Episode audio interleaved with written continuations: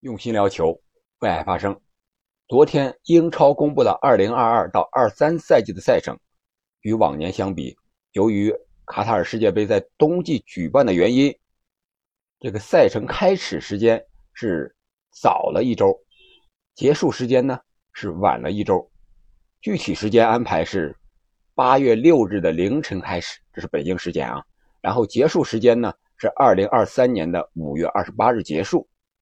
我看了一下以前的赛程，去年呢是八月十四日开始的，五月二十二日结束的。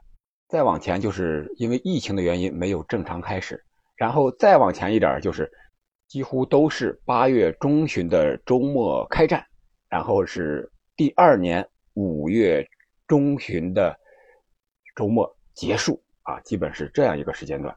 而本赛季呢是由于世界杯的原因。第十六轮，也就是十一月十二日开始停赛休赛，到十二月二十六日重启，也就是世界杯结束后的一周进行重启英超的比赛。这样将近有四十五天的时间，然后用提前开始和呃推后结束，这是两周的时间，把这些所有的比赛都打完。相对于以往，我想这个赛程肯定是更密集了。你像欧冠呀，还有这个足总杯啊、联赛杯啊。肯定也是要打的，还是这么长的时间，如何打完，肯定就多一些一周双赛。对一些强队或者说 Big 四、Big 六的这些队伍，参加欧战的队伍来说，肯定难度会更大了，对板凳深度的要求会更高了。那本期节目呢，我们就聊一聊2022到23赛季英超的十大看点。这里是喜马拉雅出品的《憨憨聊球》，我是憨憨。我们先来看第一个，那就是冠军的归属。上赛季我们知道是曼城和利物浦，他们争到了最后一轮，只差一分，而且最后一轮的过程还是跌宕起伏的。看了比赛的肯定还有很深的印象。那本赛季我觉得这两支球队还是最大的争冠的热门。为什么这么说呢？首先，他们运行的非常良好。呃，成绩非常的稳定，包括主教练阵型上只有补强，没有削弱。呃，像曼城引进了锋线上一直诟病的没有真正的中锋的哈兰德，然后利物浦可能是要走马内，但是来了个真正的中锋，强力的啊努涅斯。你说这样的阵型对他们来说肯定是补强了，而像上赛季的第三的切尔西。啊，虽然是更换了老板，阿布走了，这个其他的老板也来了，资金已经注入了，但是他的人员上调整还是比较大的，特别是后防线这一块需要重建的，所以说他争冠，我觉得难度会更大一些。至于热刺、阿森纳、曼联呀这些个，我觉得还是争四吧，这个目标可能更现实一些。曼联是刚换了帅，阿森纳还是比较年轻。热刺呢，他可能是更适合单线作战，毕竟孔蒂执教的球队，他要双线作战，又打欧冠，又打英超，我觉得这个难度更大，而且他球员的深度啊，板凳深度也稍微的差这么一点，所以说冠军的归属还是看好曼城和利物浦的这个红蓝之争。第二个看点，我想就是金靴之争，本赛季的金靴。更有难度了。除了上赛季的金靴是孙兴敏和萨拉赫之外，又引进了哈兰德这魔童将士，再加上曼城队以德布劳内为首的一系列传球手啊啊，什么碧玺呀、京多安呀啊，各种传球手，只要你能把球打进，你绝对单赛季你不想上三十，我觉得都难。除非你是斯特林那样快乐足球的代表，否则你只要射门准头稍微好一点，像哈兰德这种。保持良好的身体状态，快速的融入，我想他是金靴的有力争夺者。那萨拉赫呢？我觉得无疑他也是还是金靴的有力争夺者。但是努涅斯的到来，他是一个纯正中锋位置这么要求的。我觉得利物浦应该是让他顶替马内。我觉得他更应该是，或者说是更多的应该出现在中路的位置啊。毕竟边路有这个诺塔呀，也能打。还有迪亚斯也能打，而他的身体条件呢，在英超来说，打中锋的位置可能会更好一些。到时候我们看看这个小将的表现吧。然后就是凯恩，他和孙兴敏是一个队的，都是热刺。凯恩的状态上个赛季有点起伏，本赛季我觉得他可能会好一些。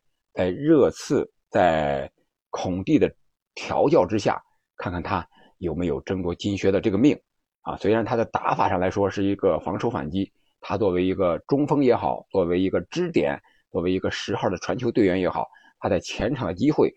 肯定不如边路的多，但是凯恩的射术还是非常稳定、非常精湛的。所以说，下赛季英超金靴之争啊，这几个人看着就更有意思了，肯定会更加激烈。还有老将 C 罗，这个不能不提啊。曼联队滕哈格来了之后，进行深入的改造，或者说是彻底的改变，让 C 罗出现在什么的位置，怎么打？我们看英超第一轮之后，曼联的打法吧。C 罗也是非常有力的竞争者，他现在就是纯粹的射手，他完全有这个实力。好了，我们看第三个看点，我觉得就是曼联的复兴，这就是滕哈格的到来。他的唯一的目标，那就是带领曼联重回巅峰。他把 C 罗留下了，博格巴走了，很多人都走了，他还想买很多人，但是现在这些生意还没有谈成，包括利物浦的努涅斯，本来曼联也想要的。后来利物浦把价格提得很高，他没有买就放弃了。那对于上赛季排名第六的曼联来说，我觉得这个赛季如果他能进入到争四，最终排在前四，他就算复兴第一步已经走成功了。滕哈格来说，这也是非常困难的。一个是管理层如何协调，他的权力如何摆布，他的球员来了之后如何捏合，这是需要一个过程的。第四点，我觉得就是争四、争六这个问题上，我们都知道英超的争四比争冠还激烈。我觉得本赛季肯定是更激烈。曼城和利物浦属于争冠集团的，然后切尔西、热刺、阿森纳、曼联乃至西汉姆联，还有英超的新贵纽卡斯尔联，这些都是争四的有力竞争者呀。你想一想，有这么五六支球队。看着联赛排名第三和第四这个位置，想去打欧战，这个竞争肯定会更激烈的。特别是纽卡这一块啊，他的艾利豪带队之后，在英超去年的后半赛季表现的是非常的抢眼。那他有的新的资金的注入，有新的金主给他无限的投钱，他会引进更多的球员。他的梦想不仅仅是争四呀，他还想争冠呢，还想真正踏入豪门的行列呢。啊，所以说，这个赛季对英超争四来说肯定会更难的。这个看点会一直伴随我们从第一轮到第三十八轮，我觉得这个是非常有意思的。喜欢英超的朋友可以关注一下，这个我觉得是随着每一轮的比赛会有很大的变化。然后就是。主帅下课，我觉得这是第五个看点。哪个主帅会提前下课呢？成绩不好的会不会是滕哈格来到曼联，签了好几年，但是成绩不理想，还不如朗尼克呢，还不如索尔斯克亚呢？怎么办？有这个可能吗？我觉得有这个可能，但是曼联应该给他一定的耐心，至少那么两三年的时间，让他调教。现在已经坏到骨髓里的曼联，然后就是其他的一些强队，阿森纳的会不会下课呢？呃，阿尔特塔他会不会下课？他上赛季在最后一刻带领阿森纳争四是功亏一篑，但是我觉得这不能完全怪他，怪他的前任？在前几轮把阿森纳带的并不是特别好，等他接手的时候，阿森纳然后一点点的复兴起来。后边打的是非常不错的，虽然不是很稳定，但是由于队员的年轻，这种表现已经是非常好了。所以说，下个赛季他会不会下课，还要看阿森纳这些年轻队员的成长。然后就是纽卡斯尔的这个埃里豪，他会不会下课？因为他的野心是非常大的，他的球队如果想更进一步，必须换一个名帅。如果上半段。时间不够理想，也许世界杯之后他就面临着下课的危险。然后第六点就是，我想多线作战之下这些强队的表现。你像 Big 四的曼城、利物浦、切尔西、热刺，他们又打欧冠，又打英超，还有国内的杯赛，英联杯啊、足总杯啊、联赛杯啊这些东西，如果他多线作战了，板凳的阵容还不行了，那怎么办？他的成绩会不会受影响？如何调整？对于主教练来说，对于俱乐部来说，这个是非常大的一个问题。英超的节奏我们都知道是非常快的。你像本赛季结束之后，又有这个欧国联的比赛，到目前为止又打了四轮欧国联，然后才是一个短暂一个月左右的休假。休假之后，因为是八月六号就开战嘛，所以说他肯定也就是休一个来月的时间，队员们又得集中备战下赛季的比赛。所以说，这球员们是非常累的，伤病是不可避免的，这个需要如何调整？需要板凳深度啊，所以说这个也是一个看点。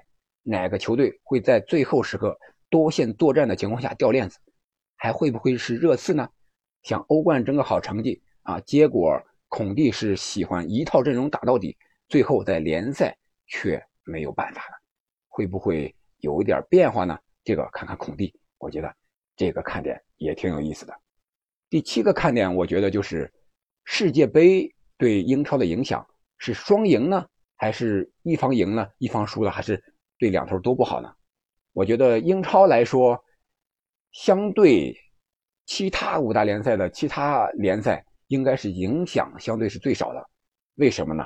因为英超以前在世界杯在夏季的时候，他们冬季就没有冬歇期。而其他的，特别是德甲啊，它这个冬歇期还是啊比较长的啊，所以说它的呃德甲的联赛运转呢，相对来说节奏上比英超要慢一点。而英超本来就没有冬歇期，这次只不过是把东西的时间让给了世界杯，这个让路，我觉得对英超的队员是有一定的好处，在世界杯上的发挥可能更好的发挥自己的水平，因为本来他们以前的赛季。他们就可以正常的打嘛，就没有休息嘛。这样他们，呃，世界杯之前十来天结束英超的比赛，然后去和自己的国家队会合，然后就打世界杯。你像第一个是荷兰是开幕战嘛，你像这个利物浦的范戴克，他就肯定这个第十六轮打完之后，马上就去国家队，然后备战世界杯。这个他是最紧张的。然后我们都知道，C 罗他是。最后一个小组的，他肯定要稍微晚几天才出战，啊，所以说他相对来说就轻松一点，啊，但是，呃，对于老将来说，我觉得对 C 罗来说也是挺困难的，毕竟和国家队之间的磨合的时间太短了。但是总之吧，我希望世界杯和英超之间是一个双赢的结果，啊，不要出现更多或者说是太多的伤病，导致你世界杯踢完了，球员们回来踢英超踢不了了。啊，这个对英超来说是无法弥补的。我觉得另外一个就是焦点之战，英超的焦点之战很多呀。你像这个曼市德比是吧？曼城和曼联的，还有双红会，呃，利物浦和曼联的，还有这个伦敦德比啊，首轮就有热刺和啊不是阿森纳和水晶宫啊，第三轮就有双红会啊，曼联对这个利物浦啊，这都是很有看点的。这些强队都在，几乎英超啊，每一轮都有一些焦点之战。这个更多的、更详细的比赛的赛程，大家可以到网上去查一下啊，根据自己的时间安排来看一下这些焦点之战。我觉得本赛季的这些焦点之战也是很有意思的，因为各队都有一些变化，这个我们需要到时候到具体的比赛中再去看，然后。第九个看点，我想就是保级了，看看哪支球队最后落入保级的泥潭。上赛季我们知道，最后时刻伯恩利、沃特福德和诺维奇降级了，而升级的三支球队呢，我们看一下，有这个啊弗勒姆，有这个诺丁诺丁汉，还有这个伯恩茅斯这三支球队，他们在英超会有怎样的表现？上赛季在降级区边缘的利兹联、埃弗顿。本赛季会不会还会降入这个降级的泥潭呢？如果他们不补强，还是在那混日子，还想保级的话，没拿出一点具体的举措，不拿出一点真金白银来，我想是太难太难了。第十个看点，我想就是英超各种记录能不能被打破。你像什么金靴的能进多少球啊？英超进球比较难，上个赛季英超金靴孙兴敏和萨拉赫都是二十三球啊，这个相对五大联赛其他的联赛来说是比较少的。像还有这个积分上能达到多少分夺冠呀？还有冠亚军之间的分差较量能够到最后一轮最后一秒吗？这些都是。有看点的各种记录啊，需要去打破的，像还有什么连胜的记录呀，还有不败的记录呀，啊，这些个记录啊都很有意思。还有像孙兴敏这些亚洲球员在英超还会持续上赛季这种高光的表现吗？孙兴敏还能不能争金靴呀？还能进多少球呀？还有英超这 Big 四在欧冠赛场上的表现会怎么样啊？是不是欧冠四强占了好几席，最后冠军的时候？还是被皇马给弄走了呀？啊，这些个东西都是我们在比赛中啊需要看的一些看点。好了，关于英超下赛季的看点，我们就聊到这儿。你最想在下赛季看到英超有哪些精彩的表现呢？你最关注哪些比赛呢？欢迎在评论区留言。我们下期再见。